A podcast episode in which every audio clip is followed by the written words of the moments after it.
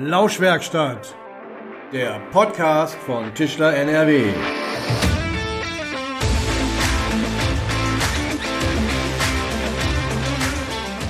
Hallo und herzlich willkommen in der Lauschwerkstatt. Mein Name ist Julian Grundhöfer und schön, dass ihr dabei seid in der ersten richtigen Folge unseres neuen Podcasts von Tischler NRW. Mir gegenüber sitzt unser erster Gast, Johann Quabmann, Hauptgeschäftsführer von Tischler NRW. Hallo, Herr Quabmann. Schönen guten Tag, Herr Grundhöfer. Erstmal muss ich mich natürlich bei Ihnen bedanken, dass Sie, als ich mit dieser verrückten Idee auf Sie zugekommen bin, einen Podcast zu machen, direkt zugestimmt haben. Sehr gerne. Was haben Sie gedacht, als ich das gesagt habe? Ich fand das total spannend. Also ich persönlich höre privat auch Podcasts. Auf der Fahrt morgens zur Arbeit ist das so ein Klassiker bei mir. Und ich finde, das ist ein Format, mit dem man sehr schön und auf, äh, mit relativ wenigen technischen Mitteln auch wirklich äh, Leute erreichen kann und äh, vielleicht auch das eine oder andere Interessante dann transportieren kann. Ich fand die Idee super. Was für Podcasts hören Sie so? In der Regel aus den klassischen Tageszeitungen. Ja. Ich nenne mal keine. Nein, nein, das war auch nicht verlangt. Wir wollen hier keine Schleichwerbung machen. Bringt das vielleicht gerade auch die Corona-Zeit mit sich, diese neuen digitalen Ideen auf den Weg zu bringen? Naja, ich habe persönlich jetzt Podcasts auch schon vor Corona gehört, aber äh, Corona ist da sicherlich nochmal ein Digitalisierungsverstärker. Das ist ja auch nun in aller Munde, dass das sowohl in der Wirtschaft, in den Schulen nicht immer so, wie man sich es wünscht, aber ansonsten gesamtgesellschaftlich schon die Digitalisierung sehr stark nach vorne getragen hat. Und ähm, es mag auch sein, dass bei dem einen oder anderen mehr Ruhe eingekehrt ist, dass er auch solche Formate probiert. Also von daher könnte ich mir schon vorstellen, dass auch Podcasts dadurch ein bisschen weiter nach vorne kommen. Auf jeden Fall. Kann ich ganz gut nachvollziehen, weil auch auf meinem täglichen Weg zur Arbeit sind Podcasts ein allseits beliebtes Mittel. Ähm, aber Sie haben es gerade auch schon angesprochen. Wir haben turbulente und ja, irgendwie auch verrückte Zeiten hinter uns ähm, im letzten halben Jahr. Ähm, wie haben Sie das erlebt? Ja, wie der Rest der Bevölkerung im Wesentlichen auch. Also äh, angefangen im März und April im Wesentlichen noch mit einer ganz massiven Unsicherheit, was passiert. Ähm, es war ja am Anfang überhaupt nicht absehbar, wo die Reise hingeht und haben erstmal die Horrormeldung erst aus China erreicht, dann äh, jetzt konkret für Europa aus Italien, Frankreich, Spanien. Ähm, die Meldung aus den italienischen Krankenhäusern, spezifisch Bergamo. Und äh, wir wussten ja alle gar nicht, was kommt auf uns zu. Und als dann irgendwann mal die Rede davon war, dass äh, ein Herr Drosten dann, den, den ich zu dem Zeitpunkt erst kennengelernt habe, äh, von einer halben Million bis zwei Millionen Todesopfern in Deutschland sprach, möglichen Todesopfern. Und ich überlegt habe, wie kommt der Mann da drauf? Und habe dann die Zahlen so zusammengesucht und was heißt eigentlich Mortalitätsrate im Zusammenhang damit und wie ist das bei der Grippe? Als ich das dann verstanden habe und gedacht habe, okay, alles klar, die müssen die Quoten unten halten, damit wir in den Krankenhäusern genügend Behandlungskapazitäten haben, da habe ich es dann für mich persönlich so ein bisschen einordnen können.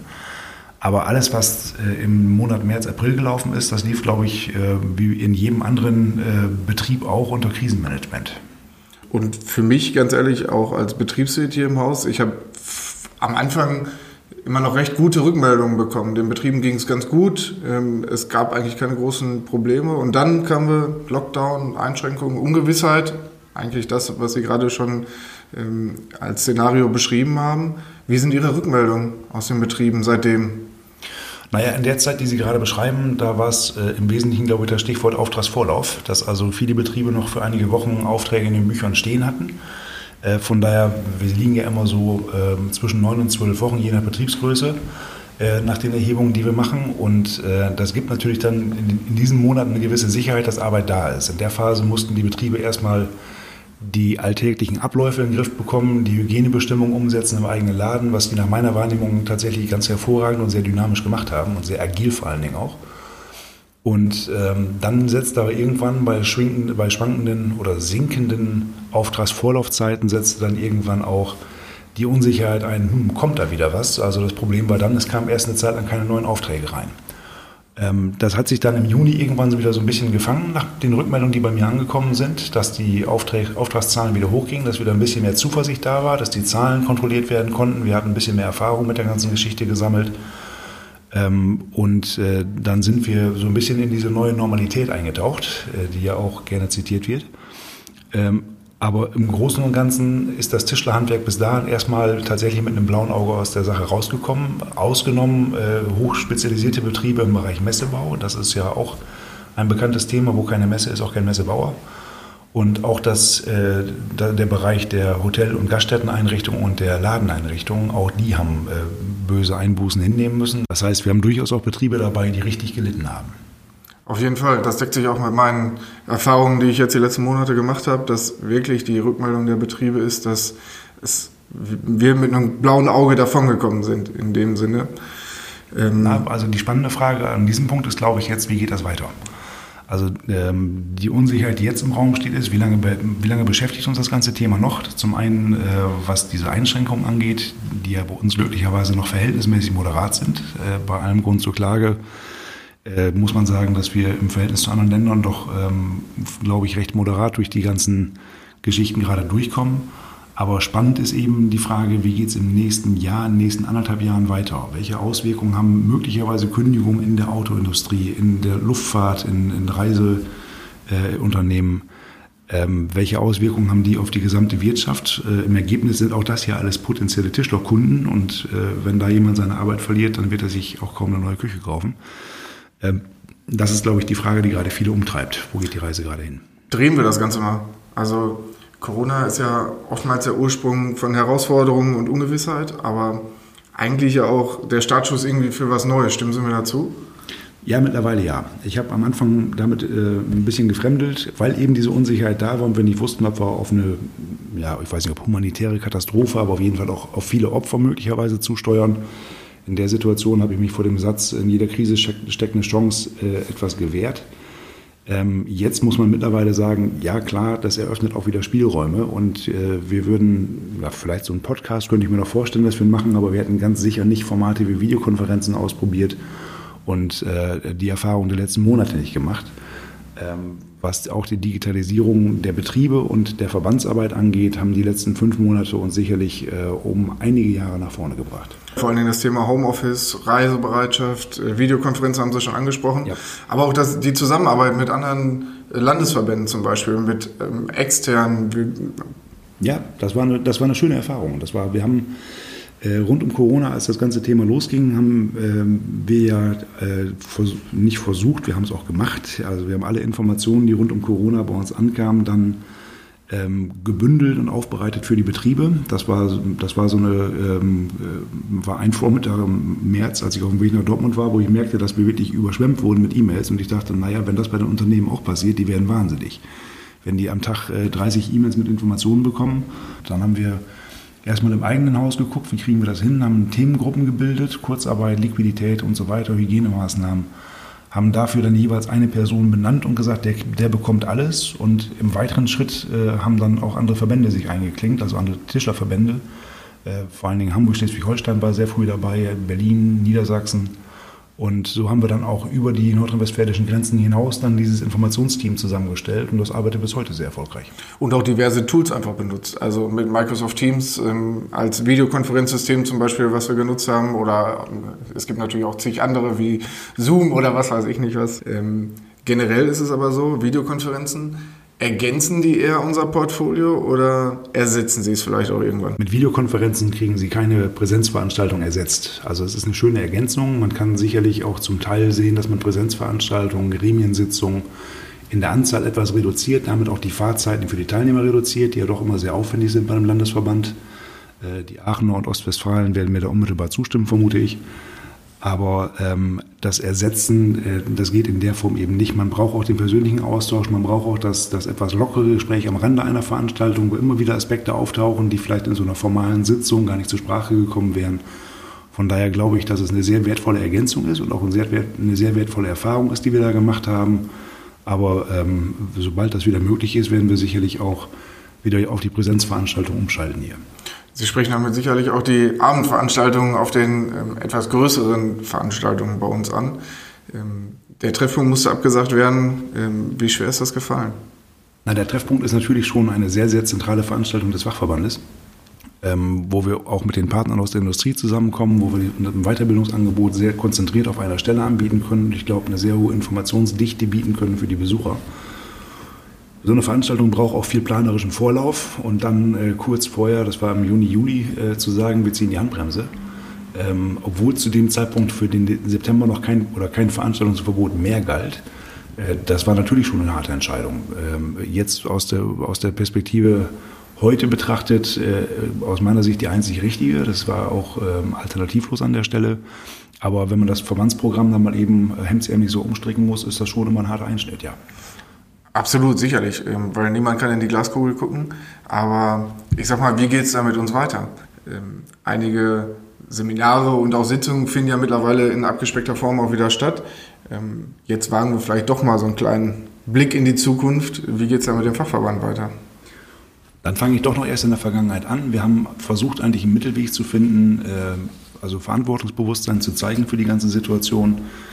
Ähm, nicht unbedingt notwendige soziale Kontakte dann eben auch zu vermeiden. Das heißt, wir haben auf Abendveranstaltungen komplett verzichtet. Das wird auch in näherer Zukunft sicherlich so bleiben.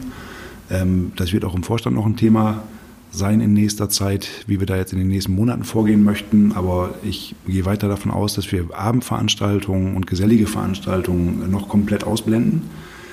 Ich fürchte auch, das geht noch etwas länger so weiter. Also die Prognosen stehen ja irgendwo auf Mitte 21, Ende 21, bis dann Impfstoff da ist und sich die ganze Situation wieder legen sollte. Ähm, das werden wir weiter beobachten müssen, aber für den Moment werden wir da Einschränkungen haben, auch bei unserer Verbandsarbeit. Gleichzeitig haben wir aber und werden wir auch in der Zukunft ähm, immer dafür gesorgt, dass wir weiterhin präsent sind und weiter Weiterbildung anbieten, Gremiensitzungen anbieten, teilweise auch mit Videokonferenzen bei Gremiensitzungen arbeiten, Vorstandssitzungen haben wir auch über Videokonferenzen zum Teil durchgeführt. Das heißt, wir versuchen das Tagesgeschäft am Laufen zu halten, den persönlichen Austausch so gut es geht am Laufen zu halten und gleichzeitig Augenmaß zu beweisen und die nicht unbedingt notwendigen geselligen Veranstaltungen und Abendveranstaltungen dann äh, noch auf sich zu vermeiden. Es bleibt spannend. Hoffen wir alle, dass wir da einen guten Weg aus dieser Krise herausfinden. Stichwort Seminargeschäft. Wie sieht es da aus? Auch da ähm, werden wir, äh, wie eben schon geschildert, äh, die Präsenzveranstaltungen ähm, weiter anbieten mit geringerer Teilnehmerzahl. Das wird auch weiterhin so bleiben, wie es momentan aussieht. Und wir haben schon seit einigen Monaten ergänzend zum Seminarprogramm auch ein Webinarprogramm ähm, sind da auch, glaube ich, mit recht guten Teilnehmerzahlen draußen, die ich so mitbekommen habe. Und auch da glaube ich, dass das ein Format ist, was sich auf Dauer setzen wird, weil äh, wir für die Eintages-Weiterbildung in Dortmund schon immer das Problem hatten, dass die Kollegen aus den Randbereichen Nordrhein-Westfalens äh, mit den Anfahrtszeiten nicht immer ganz so zufrieden waren, äh, sehr nachvollziehbarerweise. Ähm, und das Webinar bietet da eben doch eine ganz schöne Brücke, um auch äh, hier ein Angebot bieten zu können, ohne den Leuten vier Stunden, fünf Stunden Fahrzeit am Tag zuzumuten. Versuchen wir thematisch mal ein wenig von Corona abzurücken, ähm, auch wenn es natürlich allgegenwärtig ist. Vor welchen großen Herausforderungen steht das Tischleinwerk in den nächsten Jahren? Ja, wir haben ähm, eine Entwicklung, die wir schon seit ein paar Monaten oder auch Jahren beobachten. Das ist eine Verdichtung der Betriebe oder eine Verdichtung des Gewerkes auf die größeren Betriebe. Ähm, bei den geburtenstarken Jahrgängen steht jetzt auch eine Welle der Verrentung an. Das betrifft auch Betriebsinhaber, die dann ihren Betrieb bestenfalls eben an eine nächste Generation abgeben können, häufig aber eben auch nicht. Und äh, wenn wir uns die Zahlen so angucken, dann kann man doch eine sehr deutliche Tendenz, die auch schon seit einigen Jahrzehnten anhält ähm, und immer, immer deutlicher wird, feststellen, dass die kleineren Betriebe weniger werden und die ganz großen Betriebe jenseits der 20 Mitarbeiter größer werden, die wachsen. Das heißt, es findet eine Verlagerung statt vom Kleinbetrieb zum Großbetrieb. Die Kleinbetriebe machen nun in unserer Mitgliedschaft ca. 70 Prozent aus. Ähm, deswegen ist auch das Leistungsangebot des Verbandes nicht nur auf die ausgelegt, aber da ist schon ein, ein ganz klarer Fokus. Und wir werden uns als Verband eben fragen müssen, ob diese starke Fokussierung auf den Kleinbetrieb so aufrechterhalten werden kann oder ob wir nicht auch die größeren Betriebe mit stärker in den Blick nehmen müssen.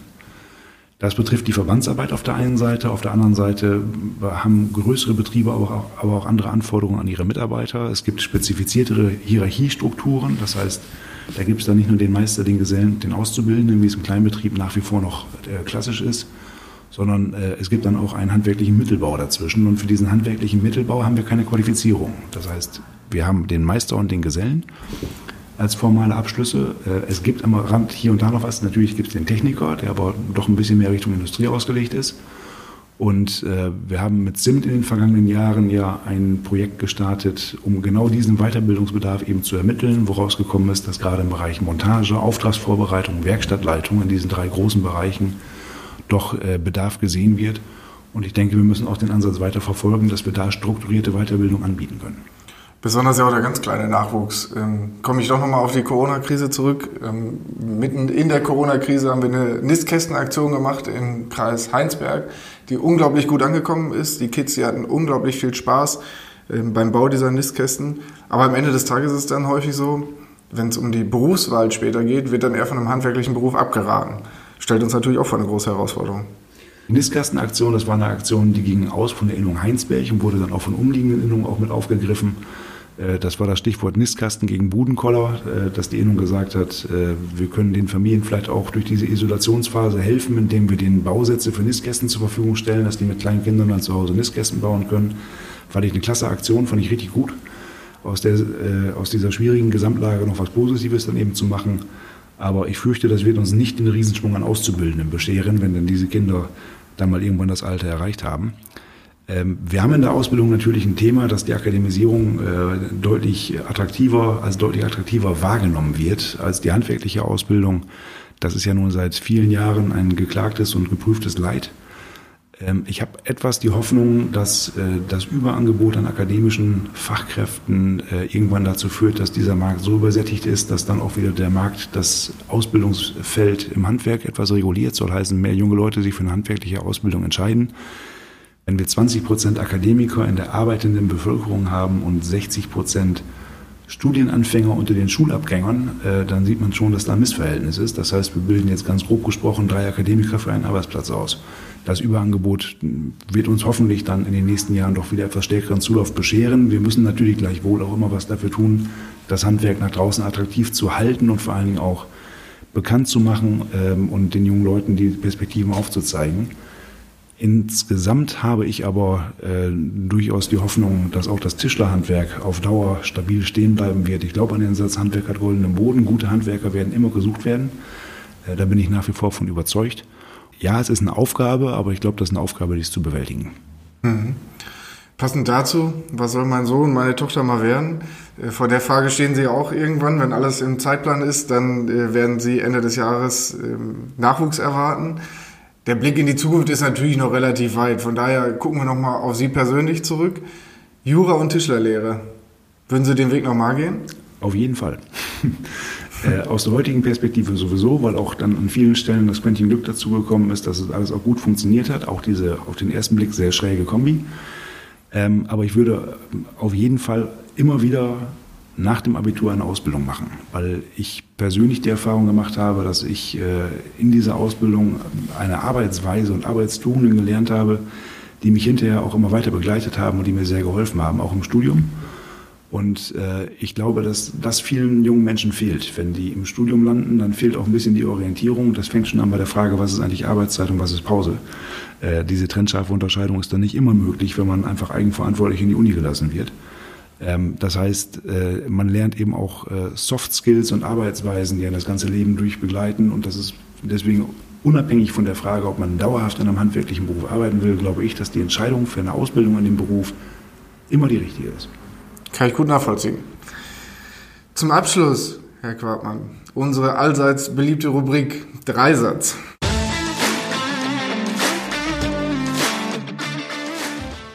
Das heißt, ich fange drei Sätze an und Sie vervollständigen sie. Sind Sie bereit? Ja. In Italien. Habe ich eine wunderbare Zeit verbracht und mich persönlich sehr weiterentwickelt. Wenn ich einkaufe, achte ich am meisten? Erstmal darauf, dass es schnell geht. Äh, dann achte ich aber durchaus auch auf regionale Produkte. Der größte Unterschied zwischen Jura und dem Tischlerhandwerk ist? Sie müssen erstmal nach Gemeinsamkeiten fragen, da gibt es nicht ganz viele. Ähm, der größte Unterschied, im Handwerk werden Probleme gelöst, bei Jura werden sie diskutiert. Sehr schön, sehr schönes Schlusswort. Herr Quappmann, vielen Dank für das Gespräch. Und ähm, ohne Übertreibung und ohne rot zu werden, kann ich sagen, Sie waren bis jetzt der beste Gast in unserer Lauschwerkstatt. Sie waren nämlich der Erste. Dann hoffe ich, dass ich schnell überboten wäre und danke Ihnen auch für das Gespräch. Ast rein. Danke auch an alle Zuhörer auf sämtlichen verschiedenen Streaming-Plattformen. Nicht vergessen, uns unbedingt zu abonnieren, denn dann verpasst ihr auch nicht die nächste Folge. Denn da ist zu Gast ähm, Jule Rombey, aktuelle Miss Handwerk. Ähm, der eine oder andere kennt sie vielleicht sogar aus der aktuellen Handwerkskampagne und außerdem ist sie seit einiger Zeit auch Tischlermeisterin, passend zu unserem Nachwuchsthema vorhin. Seid gespannt und bis zum nächsten Mal in der Lauschwerkstatt.